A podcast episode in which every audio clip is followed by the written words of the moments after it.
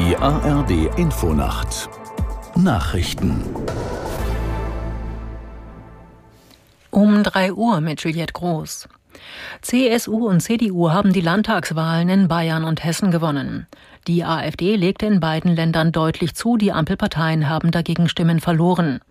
Aus der Nachrichtenredaktion Jan Busche.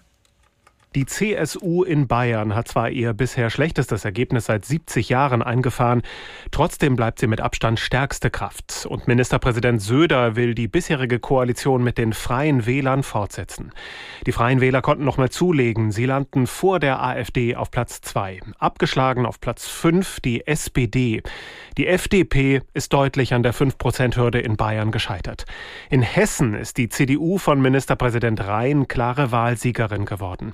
Rhein plant Sondierungsgespräche mit dem bisherigen Regierungspartner, den Grünen, und mit der SPD. Beide sind in Hessen hinter der zweitplatzierten AfD gelandet. Die FDP schafft wohl knapp den Einzug in den hessischen Landtag. FDP-Vize Kubicki hat eine Kurskorrektur der Ampelkoalition gefordert. So könne es nicht weitergehen, sagte Kubicki der Bild.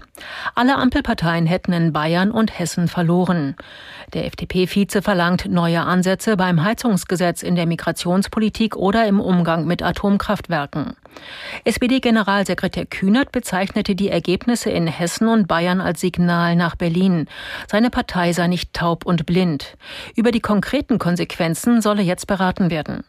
CDU-Generalsekretär Linnemann forderte von Kanzler Scholz Konsequenzen in der Migrationspolitik. In Israel und dem Gazastreifen dauern die Kämpfe zwischen israelischer Armee und militanten Palästinensern an. Die Zahl der Toten steigt immer weiter. Allein auf einem Festivalgelände wurden nach israelischen Angaben am Abend 260 Leichen entdeckt. Aus Tel Aviv Jan-Christoph Kitzler.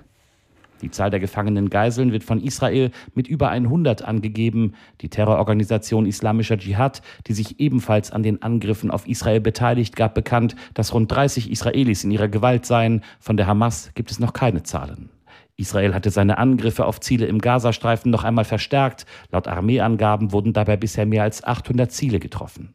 Im Gazastreifen haben weite Teile der Bevölkerung keinen Strom. Auch dort gibt es hunderte zivile Opfer. Eintracht Frankfurt hat das Sonntagabendspiel in der Fußball-Bundesliga gewonnen.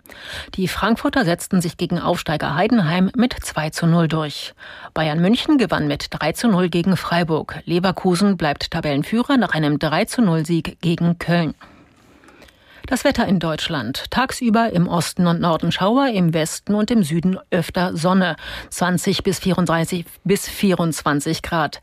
Im Norden und Osten kühler.